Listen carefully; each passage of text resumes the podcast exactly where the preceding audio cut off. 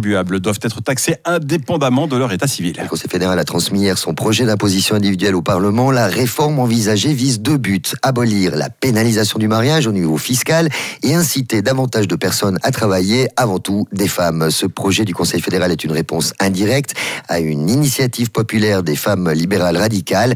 Karine Keller-Souter, chef du département fédéral des finances. L'imposition individuelle doit permettre d'abolir la pénalisation du mariage qui fait que certains couples mariés payent plus d'impôts que les couples non mariés. Les grandes lignes du contre-projet du Conseil fédéral sont les suivantes.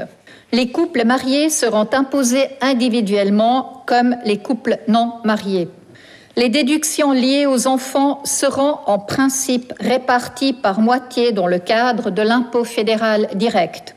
La déduction pour enfants passera de 6 700 francs à 12 000 francs pour l'impôt fédéral direct. L'imposition individuelle est prévue pour les trois niveaux étatiques, donc confédération, canton et commune.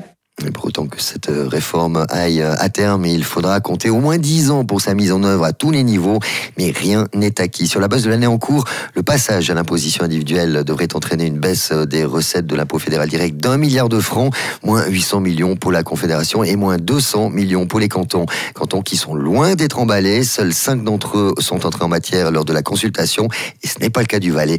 Roberto Schmitt, ministre valaisan des Finances. Le canton du Valais était toujours contre ce passage de l'imposition commune des époux à l'imposition individuelle parce qu'on peut abolir d'une autre manière la, cette euh, fameuse pénalisation du mariage. Par exemple, le canton du Valais, il donne un rabais sur le montant d'impôt de 35% pour tous euh, les couples mariés et avec ça, on arrive au même résultat et puis on a beaucoup moins de travail. Avec le nouveau système proposé par la Confédération, il faudrait que chaque époux devrait faire remplir lui-même une déclaration d'impôt. les administrations fiscales doivent contrôler deux euh, taxations, deux impositions, et puis après comparer. Puis c'est beaucoup beaucoup plus de travail pour nous. C'est pour ça nous on est toujours contre parce qu'on a d'autres systèmes qui sont beaucoup plus simples.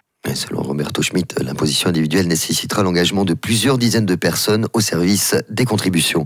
Un sujet préparé par Fabrice Germanier.